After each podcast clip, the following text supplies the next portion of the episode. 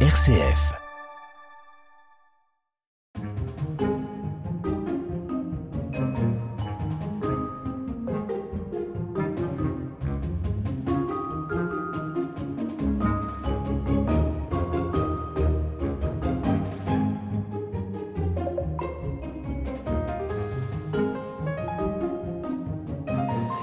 Carole Lumio, bonjour. Bonjour.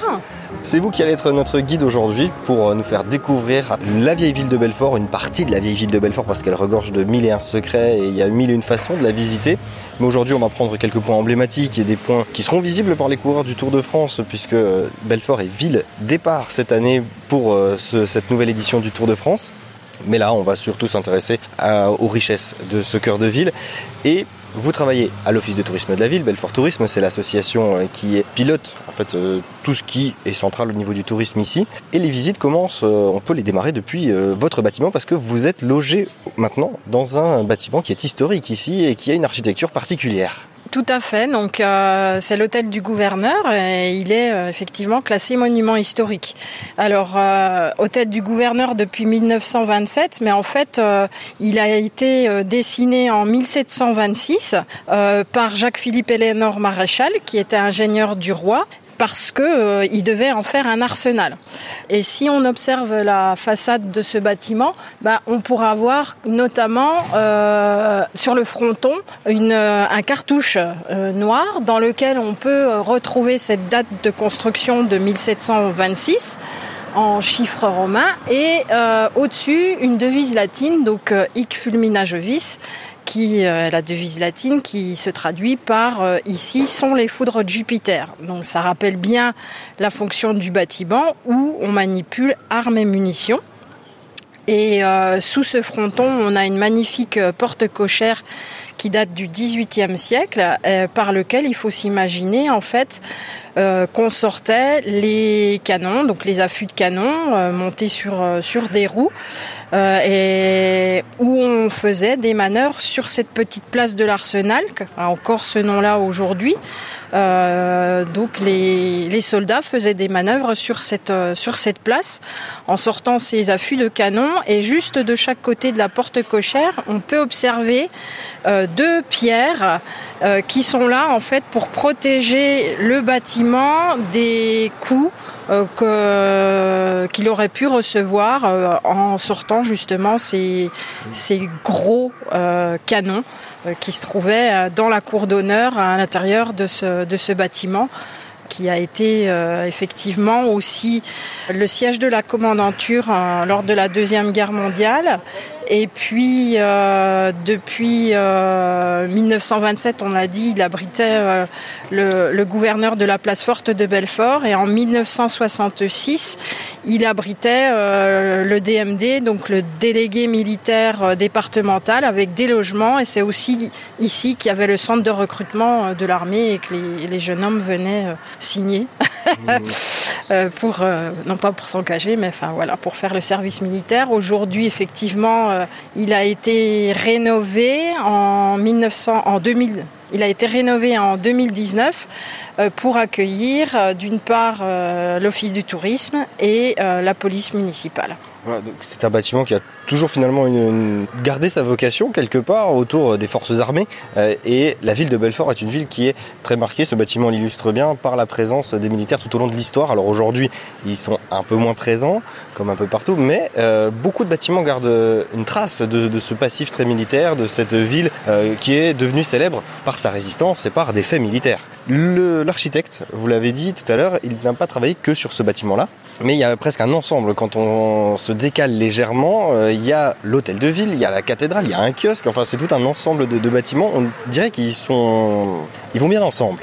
Ils sont faits de la même pâte. Exactement, donc euh, c'est le même architecte qui a dessiné les plans euh, de l'arsenal, de l'hôtel de ville qui euh, de, façon euh, euh, originale était un hôtel particulier, et la cathédrale Saint-Christophe. Et du coup, c'est ce qui fait que depuis la place d'Armes, on retrouve un- une uniformité euh, qui est euh, juste magnifique à observer. Alors en se dirigeant vers l'hôtel de ville, ce qu'on peut déjà décrire aussi au niveau des bâtiments, c'est qu'on est euh, sur euh, des choses qui sont très colorées ici à Belfort. On n'est pas sur de la pierre blanche, on, est sur une, sur une dynamique qui est très colorée, très chaude. On est sur du grès rose des Vosges.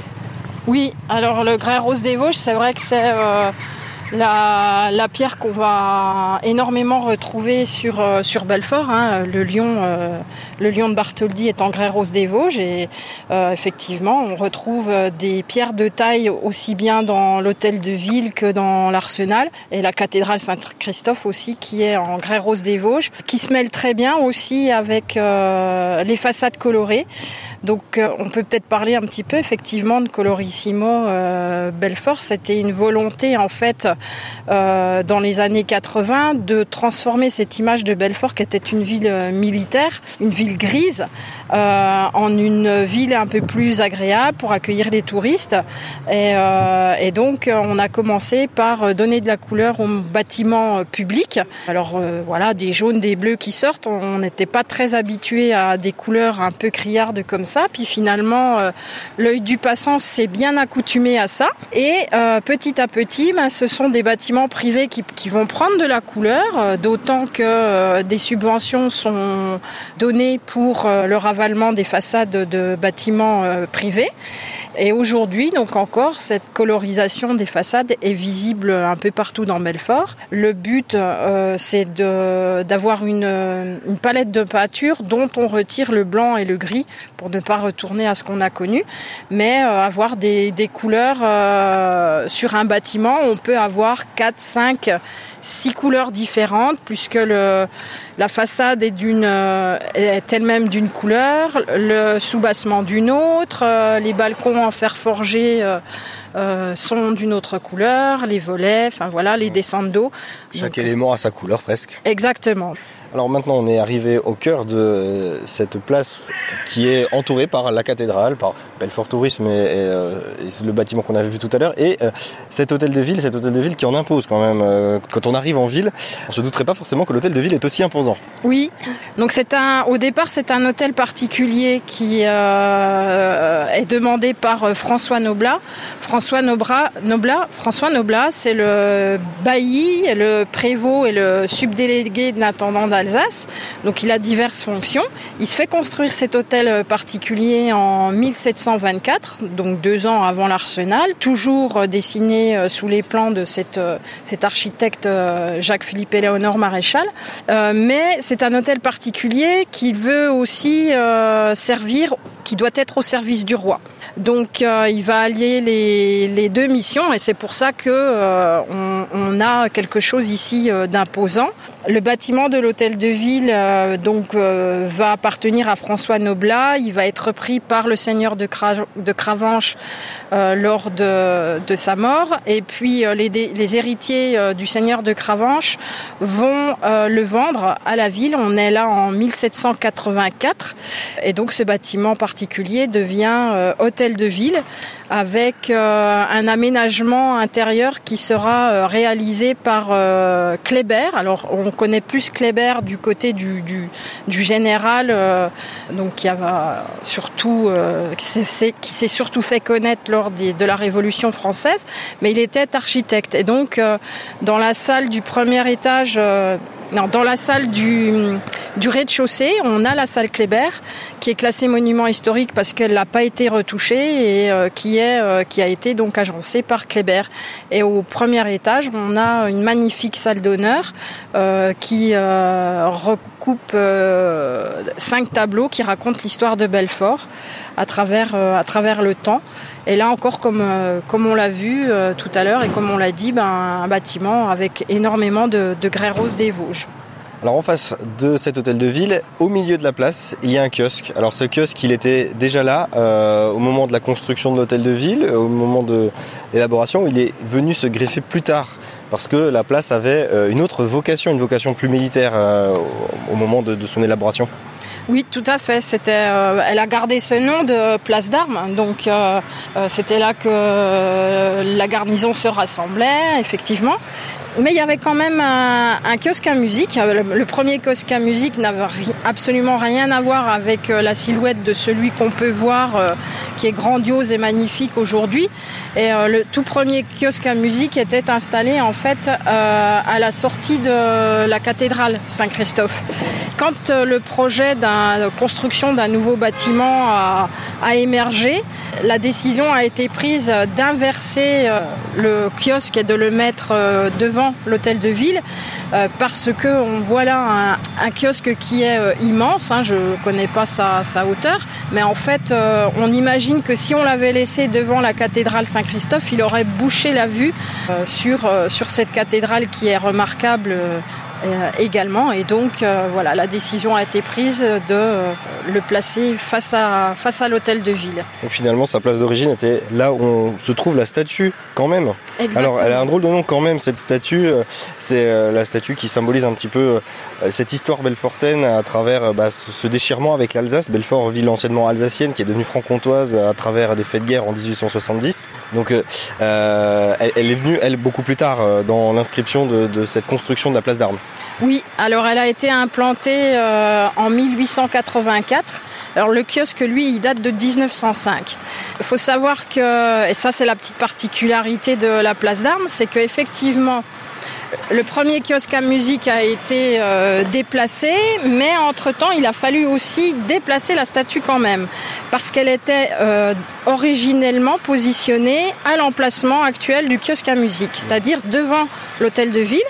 Le projet de 1905 du kiosque a euh, dû nécessiter l'inversion des deux monuments. Alors cette statue quand même, effectivement, elle rappelle en fait le souvenir de la conservation de Belfort à la France lors de la guerre de 1870-71, parce que la résistance de Belfort, 103 jours pendant cette, euh, cette guerre euh, franco-prussienne. C'était pas rien. Belfort n'est pas tombé. Belfort appartenait au département du Haut-Rhin, à l'Alsace. Et la résistance de Belfort et par négociation a permis donc à Belfort de rester française. Donc ce, ce monument a été voulu par la municipalité euh, de l'époque surtout pour mettre à l'honneur euh, deux, personnages que l'on peut apercevoir dans le, socle de cette statue quand même, deux personnages de profil. Donc euh, le premier euh, qu'on aperçoit c'est Thiers, qui était au gouvernement français et qui a négocié avec euh, Bismarck notamment pour euh, conserver Belfort à la France. Et puis derrière, avec le Képi, c'est le colonel d'Enfer Rochereau qui a soutenu le siège à Belfort. Donc la façon d'allier les deux, Thiers et, pas Bismarck mais d'Enfer, c'était de les représenter sur le socle de cette euh, statue quand même, qui représente cette fois-ci une, une, Alsacienne qu'on reconnaît avec la coiffe typique, qui est en train de récupérer le soldat d'un soldat mourant cette Alsacienne qui s'apprête en fait à poursuivre le combat euh, euh, pour, que, pour que Belfort euh, résiste à l'envahisseur et peut-être prolonge, qu'on aperçoit un petit peu le rapprochement entre les provinces perdues. Alors la petite particularité pour terminer, c'est que cette statue, elle a été euh, réalisée en utilisant euh, le reliquat de la souscription du lion de Bartholdi et que bah, Bartholdi et les gens qui étaient euh, au service de cette souscription du lion n'ont pas du tout apprécié cette, cette mainmise. Donc ils ont lancé des procès, ils ont mis des procès, la ville en procès, mais ils ont tous perdu les trois procès qui, ont eu lieu pour euh, ce bâtiment et la mise en place de ce bâtiment de la statue quand même d'Antonin Mercier. Justement, on vient de parler du lion de Belfort. Quand on est sur cette place, on se retourne, on le devine entre euh, les bâtiments, entre les, toitures des différents bâtiments avec le château. Je propose qu'on se décale un petit peu pour pouvoir euh, aller l'observer sur le meilleur spot ici d'observation quand on est en cœur de ville. C'est euh, sur le parking de l'Arsenal. Ici, tout s'appelle Arsenal presque. oui, parce qu'il y avait un grand et un petit Arsenal. Donc effectivement, la meilleure des vues, ce sera à l'arrière de l'hôtel de ville, euh, derrière les remparts de la ville, euh, sur ce parking où on a la vue dégagée sur la citadelle que l'on voit de bout en bout et ce magnifique lion qui est sur le rocher. Une balade au fil des ondes. Radio Guidage. Et donc, on arrive au pied de la citadelle avec euh, ce lion qui trône fièrement. Alors c'est une architecture au niveau de la citadelle euh, qui est très militaire mais très récente. On n'est pas sur un château du Moyen Âge, on est sur quelque chose qui est euh, beaucoup plus récent dans l'ère des châteaux en France. Oui, donc euh, bien évidemment, depuis tout temps, en fait, il y avait un château. Hein, déjà, la première trace écrite, c'est 1226, mais évidemment, vous imaginez bien que ce château médiéval a évolué pour arriver à ce qu'on a aujourd'hui une citadelle. Donc on est bien sur un site militaire. Et cette citadelle, elle a été réaménagée aménagé euh, par le général Axo euh, au 19e siècle, ce qui fait qu'on a ce bâtiment qui en fait euh, est une caserne on reconnaît bien le, côté militaire par l'alignement des, fenêtres qui correspondait aux chambrées. Voilà, cette citadelle qui accueillait 312 soldats et 12 officiers voilà, et qui euh, était la citadelle qui abritait euh, les canons les plus gros de la place, qui allaient servir à la défense de Belfort. Alors si on fait un peu de topologie, là on est euh, face à une, une, façade, on, est, on est face à, un, face à un apic, face à un rocher, alors que de l'autre côté du château c'est, pas le cas, on est sur quelque chose de beaucoup plus doux, d'une transition beaucoup plus lente qui se fait en direction bah, de l'autoroute A36 hein, pour situer lorsque l'on arrive à Belfort, on arrive par l'autre autoroute A36 et là c'est une transition qui est beaucoup moins abrupte que celle que l'on découvre quand on est en cœur de vieille ville. Oui, sur euh, cette citadelle, elle trône sur un rocher, le rocher sur lequel on va retrouver euh, le lion de Bartholdi. Du fait de sa hauteur, euh, ça en fait un côté qui est complètement imprenable. Donc c'est une défense déjà idéale du fait de son de sa hauteur. Et effectivement, de l'autre côté, en direction de l'autoroute A36, c'est ce qu'on appelle, on a un quartier qui se nomme comme ça, les glacis du château. Alors les glacis, euh, c'est euh, une pente herbeuse légèrement inclinée dans laquelle sont dissimulés des ouvrages militaires qui vont servir à la défense de la citadelle. Puisque l'ennemi vient d'en bas euh, et qu'on est dans une pente, ben, il ne verra pas tous ces ouvrages qui sont dissimulés sous des tas de terre, dans des talus. Effectivement, on a à, l'arrière de la citadelle plusieurs fossés qui assurent aussi la protection de cette citadelle, qui donne cet aspect un petit peu en pente douce euh, dont, vous parliez. Si on revient sur le lion, un instant. Il trône fièrement aujourd'hui dans ce rocher au pied du château. Mais à la base, au moment de la commande par la mairie euh, de, ce monument à Bartholdi, c'était pas le lieu qui avait été envisagé? Très peu de, gens euh, le savent.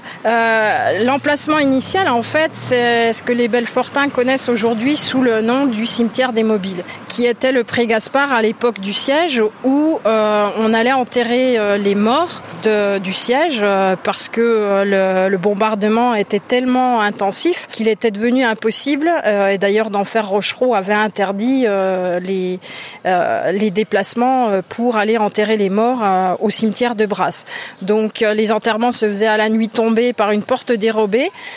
Dans ce pré Gaspard qui se trouve au pied de la colline de la justice, donc entre la justice et la miotte, qui est devenu cher au, au cœur des Belfort et du coup, on en a fait un cimetière national dans lequel trône un monument qui a été commandé, payé et inauguré en grande pompe en 1873, euh, je crois, une obélisque euh, en grès rose des Vosges euh, qui, bah, qui rappelle en fait la résistance de Belfort lors de, euh, du siège de 1870-71 et aujourd'hui ce cimetière n'est plus fréquenté. L'emplacement choisi par Bartholdi était plus judicieux parce que euh, sur ce rocher euh, il y a largement la place pour réaliser une statue monumentale. Et c'est ce que souhaitait Bartholdi puisque là on a un lion qui fait 22 mètres de long sur 11 mètres de haut.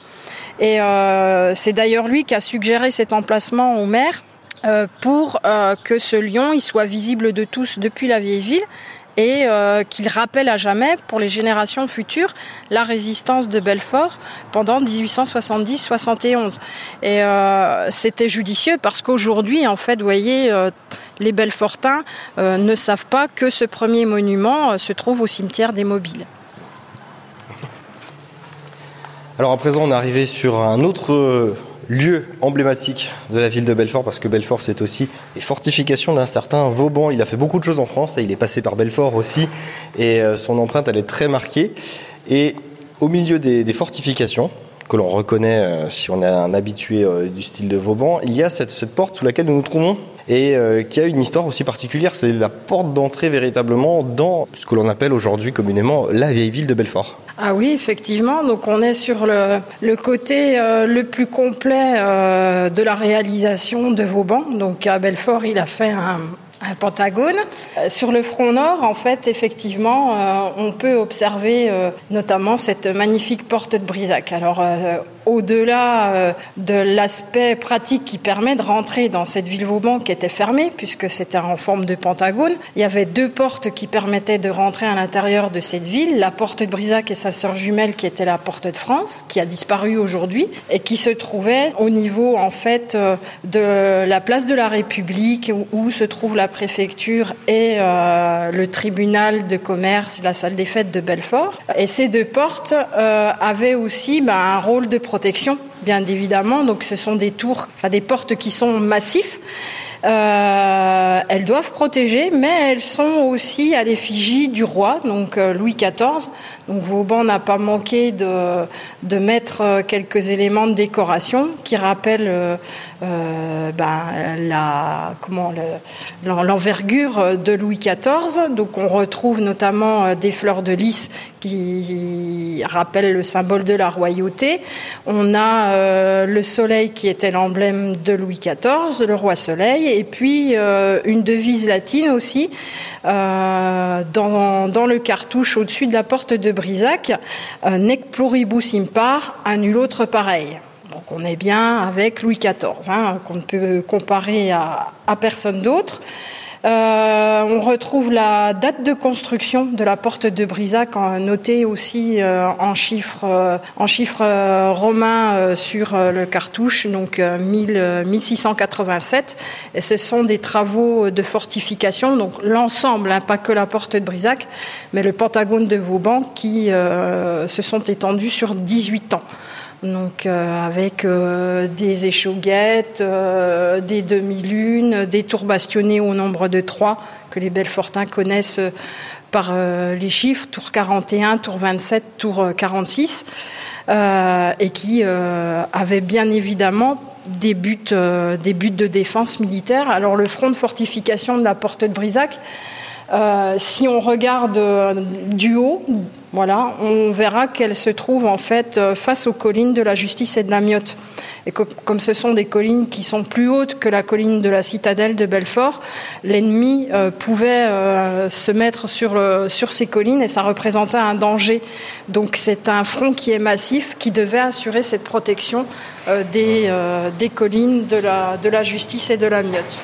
Mais sur ces deux collines, on trouvait quand même des, des bâtiments militaires. Il y a notamment le fort de la Justice qui euh, qui, a été euh, mis là aussi pour pouvoir répondre à ces attaques euh, qui arrivaient d'Allemagne directement. Là, on est sur la route qui mène à l'Alsace, qui mène à l'Allemagne. Oui, alors Vauban l'avait déjà imaginé hein, de, construire des fortifications sur ces collines entourant Belfort. Il n'a pas pu le réaliser. Ce sera Axo, notre, fameux Axo qui a transformé la citadelle, qui va réaliser ce travail de construction des forts de la justice et de la miotte, justement pour maintenir l'ennemi à l'écart, parce que les canons ont une puissance de tir de plus en plus éloignée, et qu'il faut euh, éloigner l'envahisseur, euh, donc en investissant ces collines. Et pour rester donc sur ces, ces deux points qui sont euh, la colline de la Miotte et la colline de la Justice, euh, il y a une tour sur celle de la Miotte et c'est le premier élément de la ville de Belfort que l'on voit quand on arrive depuis l'Alsace, depuis Mulhouse. Euh, c'est le premier élément finalement que l'on voit de la ville de Belfort. Elle, trône fièrement sur sa colline avec son petit drapeau français. Oui, alors la, la tour de la Miotte, c'est un petit peu l'équivalent du lion de Belfort. Hein. Les Belfortins sont appelés aussi les Miotins. Donc puisque la légende dit que euh, les cigognes apportaient euh, les enfants dans le bois de la miotte. Et cette, euh, cette tour de la miotte, alors bien évidemment, elle n'a pas toujours eu cette configuration-là, mais elle est tellement ancienne, d'abord, on, on ne connaît pas sa, sa construction exacte et quelle est la raison de sa construction, mais elle remonte à la nuit des temps. Et en fait, si, si cette tour était amenée à disparaître, ce serait comme enlever un bras, une jambe au Belfortin. Donc cette tour, elle est, elle est bien évidemment euh, chère au cœur des Belfortins. Quand Axo a construit le fort de la Miotte, elle était déjà présente. Il a voulu la supprimer parce que c'est un élément de, de, repère très évident. Et si dans un fort on veut être dissimulé, il faut pas avoir une tour de cette hauteur-là. Mais il s'est trouvé confronté aux, oppositions des Belfortins. Il l'a conservé. Il en a fait une tour d'observatoire et, et de télécommunication. Et voilà. Et aujourd'hui, effectivement, cette tour de la Miotte permet à Belfort de, de, continuer dans la découverte des forts euh, et des visites guidées, euh, voilà, puisqu'on la propose à la découverte lors des visites guidées du fort de la Miotte. Alors justement, Carole Mio, j'aimerais que vous nous disiez un petit mot pour conclure cette émission sur les différentes visites que vous proposez toute l'année euh, au sein de, de l'Office de tourisme à Belfort. Est-ce que une visite de la ville, comme on vient de la survoler ensemble aujourd'hui, vous la proposez aux visiteurs Est-ce qu'il y a des choses un peu plus insolites Est-ce qu'il y a des propositions diverses et variées Qu'est-ce que vous pouvez nous, nous, dire On renverra bien évidemment les gens sur votre site internet pour découvrir le programme détaillé, mais dans les grandes lignes, sur les différentes visites que vous proposez, qu'est-ce que l'on peut dire alors euh, il y a des incontournables comme euh, la visite de la citadelle euh, et d'emmener les gens à la découverte d'endroits qui sont pas forcément ouverts au public. L'incontournable visite de la grotte de Cravanche aussi. Et puis comme on va dire les chromosomes de la présence de Belfort, son aspect défensif, ce sont les forts. Donc on propose effectivement les visites du fort de la Miotte, mais pas que. Cette année on a mis le fort de Bessoncourt et de Bermont au programme. Euh, et puis chaque année, euh, on s'évertue à mettre des petites nouveautés. Euh, de découvrir Belfort par le biais de l'histoire de, ses commerces, avec le développement justement, comment s'est développée la ville après le siège de 1870, avec la construction de tout un nouveau quartier au niveau de, de la place de la préfecture, d'un quartier haussmanien, des grands immeubles qui se construisent, une visite aussi sur l'histoire, l'histoire de l'hôpital, mais surtout axée sur l'évolution des, soins, donc des bâtiments à Belfort qui n'existent plus, mais euh, du Moyen Âge à nos jours, comment, euh, quels étaient ces bâtiments et comment on soignait. Euh, voilà, tout un panel divers et varié qu'on essaye de, de renouveler chaque année. Voilà, et donc on peut voir sur votre site internet et vos réseaux sociaux. C'est Belfort Tourisme, c'est ça Le site internet et les réseaux sociaux, on tape Belfort Tourisme dans son moteur de recherche préféré et on a toutes les infos Oui, Belfort Tourisme, euh, dans la rubrique euh, agenda ou nos visites guidées, vous allez retrouver tout le, tout le programme pour euh, passer un été sans vous ennuyer. Merci beaucoup Carole Mio d'avoir été notre guide aujourd'hui pour découvrir la ville de Belfort. Merci.